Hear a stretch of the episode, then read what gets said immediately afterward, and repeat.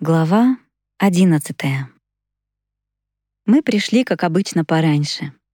Ребята, поздоровавшись с сенсеем, побежали в раздевалки. А я нехотя плелась позади всех, опустив голову. И тут совсем рядом прозвучал голос сенсея. Переборола себя. Молодец. Я даже растерялась от неожиданности, удивленно глядя ему в глаза. В его внимательном взгляде светилась неизменная доброта и участие. И, как всегда, не давая возможности до конца опомниться, он добавил. «Ну, беги, переодевайся». В это время к нему подошла, здороваясь, новая группа ребят. Они начали рассказывать ему о каких-то своих проблемах. «Вот террас», — промелькнуло у меня в голове. Неужели он знал обо всех моих мыслях, сомнениях и терзаниях? Но если знал, так может, это нормально? Может, так оно и должно быть? Он назвал меня молодцом. Значит, еще не все потеряно. Слова сенсея подействовали на меня, как эликсир молодости на старуху. Я резво помчалась к раздевалке, забыв, что совсем недавно ковыляла вся разбитая и уставшая от этой жизни. «Куда ты так спешишь?» — недоуменно спросила Татьяна, глядя на мою бешеную скорость облачения в кимоно. Вот дает. Только что умирала, а теперь несется, сломя голову в спортзал. «Эх, Татьяна!» — улыбнулась я. «Правильно сказал Андрей. Нам ли быть в печали?» И, глянув на ее удивленное выражение лица, добавила. «Спешу жить, чтоб не было мучительно больно за бесцельно прожитые годы». Татьяна засмеялась, а я выскочила в спортзал с переполнявшей меня жаждой бурной деятельности, присоединившись к другим разминающимся ребятам. Честно говоря, такой прыти от только что чахнувшего тела я и сама не ожидала. И откуда что взялось? Когда до начала тренировки оставалось около пяти минут, Женька, занимающийся рядом со Стасом, глянув в сторону двери, засиял в лучах своей ослепительной голливудской улыбки. «Ба, кого я вижу! Какие люди в наших краях!» — развел он руками. В зал зашел крепкий парень, невысокого роста, с волевым лицом и военной выправкой. Удивленный возглас Женьки заставил обернуться и других ребят. Сенсей вместе со старшими ребятами подошел к вновь прибывшему. «Здорово, Володя! С возвращением! Рады тебя видеть!» Когда восторг от встречи несколько улегся, сенсей спросил, «Ну и как прошла командировка в теплые края?» Прогрел косточки на курорте. Угу, аж поджарился. Ну их в баню такие поездки. Называется «Не было печали, так начальство помогло».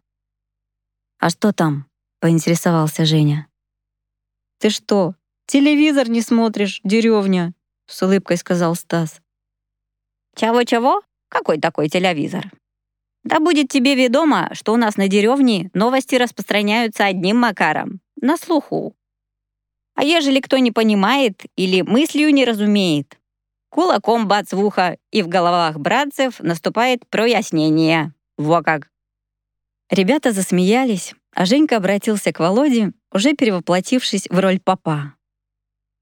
«А ты поведай, сын мой, Поведай экстрактно о страданиях своих заморских, о делах прискорбных преисподней.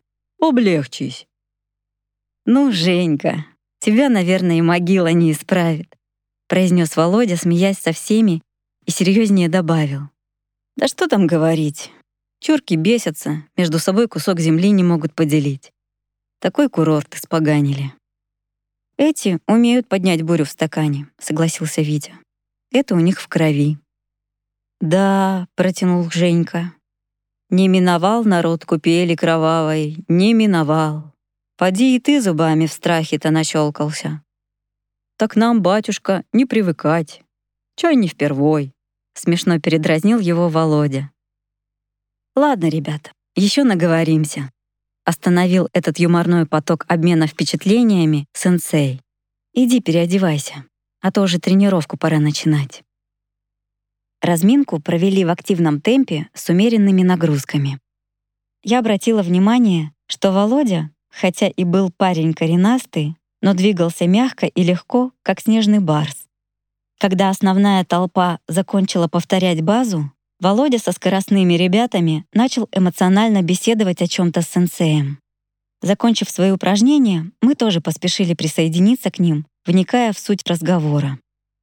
«Разве можно там было что-то предпринять?» — горячо спорил Володя. Работать приходилось в основном ночью в полной темноте, а зачастую в подвалах. Там не только фонариком присветить, прикурить нельзя. Моментально свинцовую пулю получишь. Сколько из-за этого наших ребят погибло. Тут уже пытаешься отстреливаться на любой шум в темноте. «Но у вас же должно быть спецоборудование для ночного видения», — сказал Стас. «Ага, это только в кино показывают. А на самом деле в Альфе, может, оно и есть, а у нас откуда?» «А зачем тебе спецоборудование?» — пожав плечами, произнес сенсей. «Человек гораздо совершеннее любой железяки». Володя задумался и, немного помолчав, добавил. Да я уж что только не делал. И глаза вначале зажмуривал, чтобы зрение быстрее привыкало. И с ребятами пытались тренироваться в темноте на развитие восприятия слуха. Но тщетно. Все равно в большинстве случаев срабатывал фактор внезапности, несмотря на то, что вроде бы и были готовы. Зрение и слух здесь абсолютно ни при чем, констатировал учитель. У человека есть совершенно другое чувственное восприятие благодаря которому ты можешь контролировать все окружающее пространство на желаемом расстоянии вокруг тебя. Володя оживленно глянул на сенсея. «Сенсей, покажи», приложив ладонь к сердцу, произнес он и с улыбкой добавил. «Больно истосковалась душа по твоим примерам». Сенсей усмехнулся, махнув рукой в знак согласия. «Ну ладно, камикадзе, давай». Володя вместе с ребятами разработали целый план, как дезориентировать сенсея. Тем временем этот азарт необычной демонстрации уже охватил всю толпу. Кто-то принес плотный шарф, чтобы завязать сенсею глаза, неоднократно проверяя на себе его непроницаемость к свету. Другие обсуждали, как же лучше создать шумовые помехи и колебания воздуха. Наша же компания с интересом наблюдала за этим процессом, стоя рядом со Стасом. «А кто этот Володя?» — спросил у него Андрей. «Володя — это друг сенсея, один из его давнишних учеников. А как давно он у сенсея занимается?» «Ну, я уже пятый год. Когда я попал к сенсею, Володя только пришел из армии. А так он еще до армии у него тренировался. Серьезный мужик, спортивный, подметил Андрей. Да уж, я думаю. Володя мастер спорта по самбо. Служил в морской пехоте в разведке, а после армии — в МВД. «А кем он работает?» — спросила я. Сейчас он занимается боевой подготовкой какого-то недавно созданного спецподразделения. И, помолчав немного, добавил. Этот гусь еще тот. Весь наш большой коллектив под руководством Володи расположился по краям спортзала, образовав огромный круг. Сенсей вышел на середину. Володя самолично завязал ему глаза шарфом, тщательно закрыв все возможные щелки. После такой подготовки он скрылся в толпе. И тут сенсей принял какую-то странную стойку. Она была похожа на уставшего странника, который отдыхает, опёршись на воображаемый посох. «Ух ты!» — восхищенно произнес Женька, потирая руки в предвкушении чего-то ожидаемого. Вот сейчас будет что-то очень интересное. Это точно, подтвердил Стас, внимательно глядя на сенсея. А что это за стойка? поинтересовался Андрей. Если я правильно понял, это из стиля старый лама, тихо ответил Стас. Что-то про такой стиль никогда не слышал. Хм, и вряд ли услышишь. Это древний мертвый стиль. Как говорил сенсей, о нем забыли еще до рождения Христа. До наших дней дошло лишь жалкое подобие этой школы. В Китае оно известно как стиль дракон. «Ничего себе!» — удивился Андрей. «Жалкое подобие. Насколько мне известно, стиль дракон — самый сильный стиль, так как он вобрал в себя мудрость и силу всех школ боевых искусств. и, глянув опять на сенсея, добавил. «А ты-то откуда знаешь про этот древний стиль?» Да имел случай лицезреть его два года назад. Тут какие-то туристы заезжали к нам, так сенсей их гостеприимно подчивал стилем старый лама. Вот это было зрелище, я вам скажу. Глаз не оторвать. После такой рекламы, чтобы чего-то не пропустить сверхзахватывающего и для своей истории, мы уставились на сенсея во все глаза.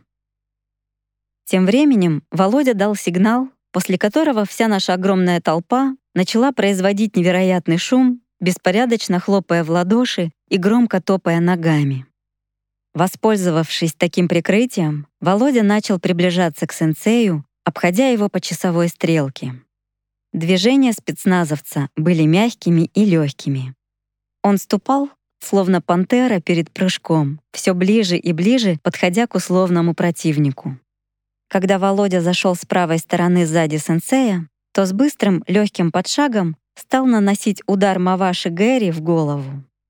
Практически одновременно сенсей отставил правую ногу назад, и тут же в развороте его правая рука, изящно описав дугу, слегка прикоснулась ребром ладони к лицу Володи.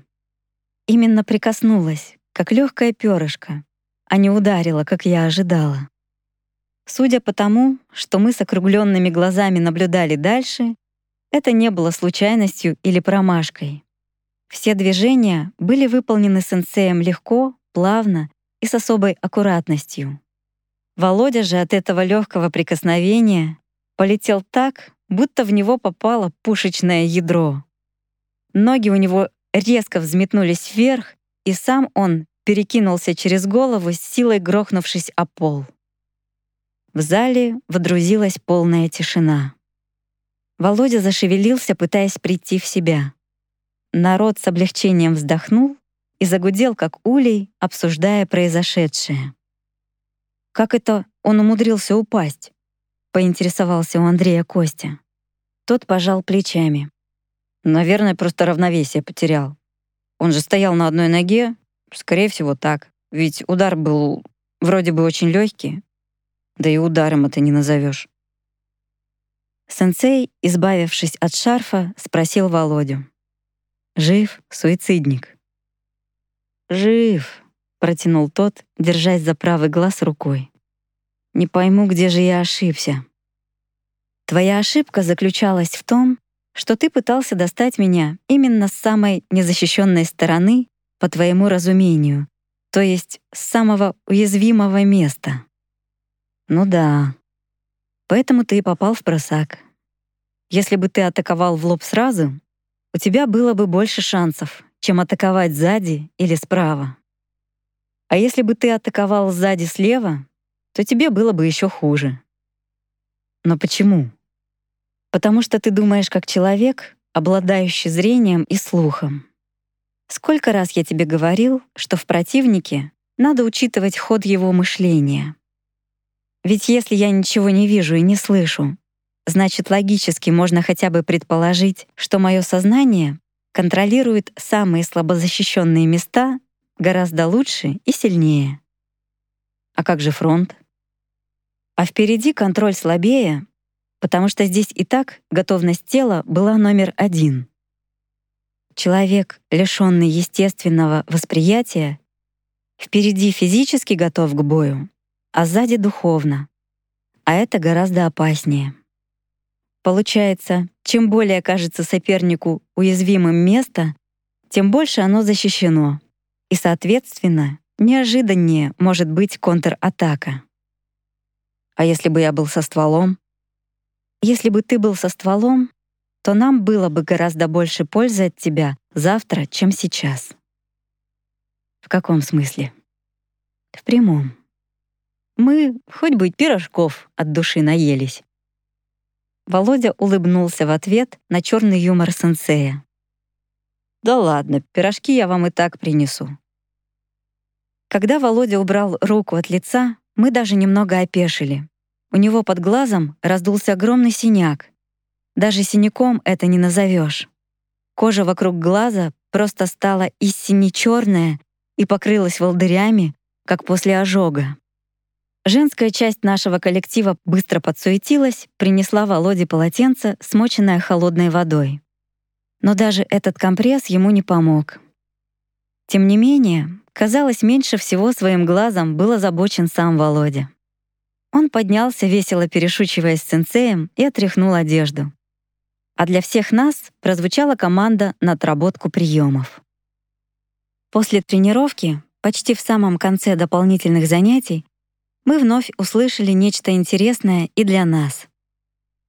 «Сенсей, а существует техника тренировки контроля окружающего пространства в более простом варианте? Скажем, чтобы это могли понять и сделать мои ребята из подразделения?» — спросил Володя. Учитель подумал и, немного погодя, ответил. «Да, имеется такая. Правда, здесь нужен напарник. Лучше всего заниматься, сидя в позе лотоса. Суть этого упражнения заключается в следующем. На уровне головы подвешивается мягкий теннисный мячик на веревке так, чтобы при раскачивании или толкании его напарником траектория его полета совпадала с местонахождением твоей головы. Твоя задача — просто научиться уклоняться, исключив при этом привычные органы контроля в окружающем пространстве — и больше полагаться на интуицию. Мячик нужно воспринимать в духовной его интерпретации. Попытаться почувствовать приближение предмета к твоему затылку и по подсказке внутренней интуиции убрать вовремя голову. Главное заключается в тренированности твоего сознания. И опять-таки мы возвращаемся к нашим баранам, улыбнулся сенсей. А если серьезно, то ты должен привести состояние своего разума в полный штиль, чтобы он напоминал гладь озера. И в этой полной тишине твоего сознания приближающийся предмет, в нашем случае мячик, будет как камешек, который кидают по этой глади озера, создавая рябь. Или как лодка, или как катер, как хочешь это назови. Но он будет рассекать твое пространство — все остальное, что находится дальше, как, например, стоящие люди в кругу, это будут деревья или люди на берегу, как тебе больше нравится. А именно ты — середина этого озера. И ты должен научиться улавливать любое колебание на твоей поверхности, любое проникновение в твое пространство. В конечном счете — ты научишься чувствовать приближение чужеродного предмета и все, что происходит вокруг. Андрей, стоявший, как и мы, рядом с сенсеем, спросил, «А нам можно так тренироваться?» «Если есть такое желание, пожалуйста, тренируйтесь на здоровье», — ответил сенсей.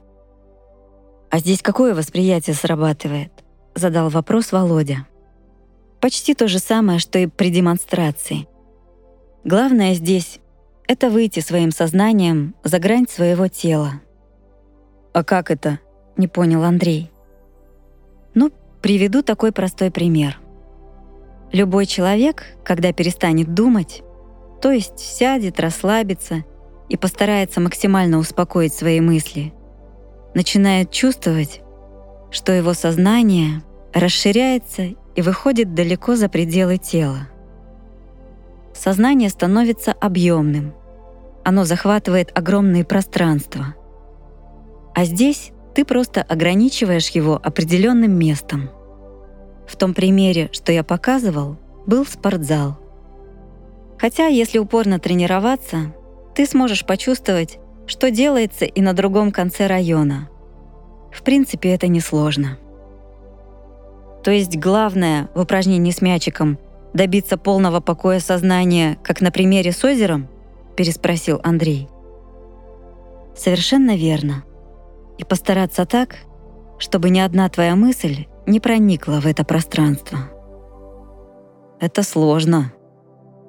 Сложно, но можно.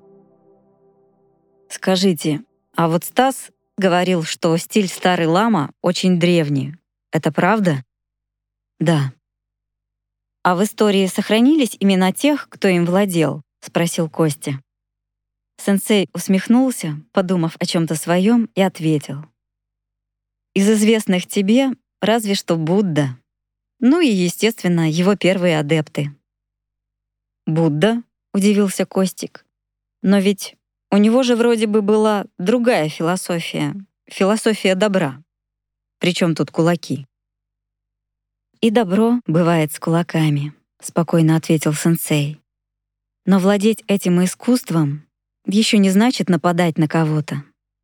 Для них это была своеобразная ступень в духовном познании. Так закончились наши дополнительные занятия, на которых мы в очередной раз стали свидетелями столь ценных, по нашему мнению, знаний и способностей сенсея. Нашему восторгу не было предела. Переодевшись, мы ожидали остальных возле спортзала. Когда толпа вышла на улицу, Женька случайно взглянул на Володю и с ужасом воскликнул. «Мама моя родная!» «Да, ну и рожа у тебя, Шарапов!» После этих слов уже все обратили внимание на Володю. Его глаз совершенно заплыл, превратившись в одно большое черное пятно. «Ну ничего», — подбодрил его Женька и, выпитив грудь, с пафосом продекламировал. «Синяки украшают мужчину». На что Володя с улыбкой ответил. «А ты не желаешь стать красавцем?» Все ребята покатились со смеху. «Желает, желает, а я буду как свидетель в том анекдоте», развивал ситуацию Стас. Когда у него спросили, видел ли он, как один другого ударил по голове, тот отвечает, видеть не видел, но слышал звук, будто кто-то ударил почему-то пустому. А Виктор добавил, а я буду вторым свидетелем. И если меня спросят, почему не пришел на помощь потерпевшему во время драки, с чистой совестью отвечу, откуда же я мог знать, кто из них потерпевший? Они так лихо метелили друг друга. Новая волна хохота раскатилась по округе. «Ой-ой-ой!» — передразнил всех Женька. «От ваших шуток за версту несет казармой. Нет, сенсей, ты видел? Не успел человек слова сказать, как ему уже дело шьют».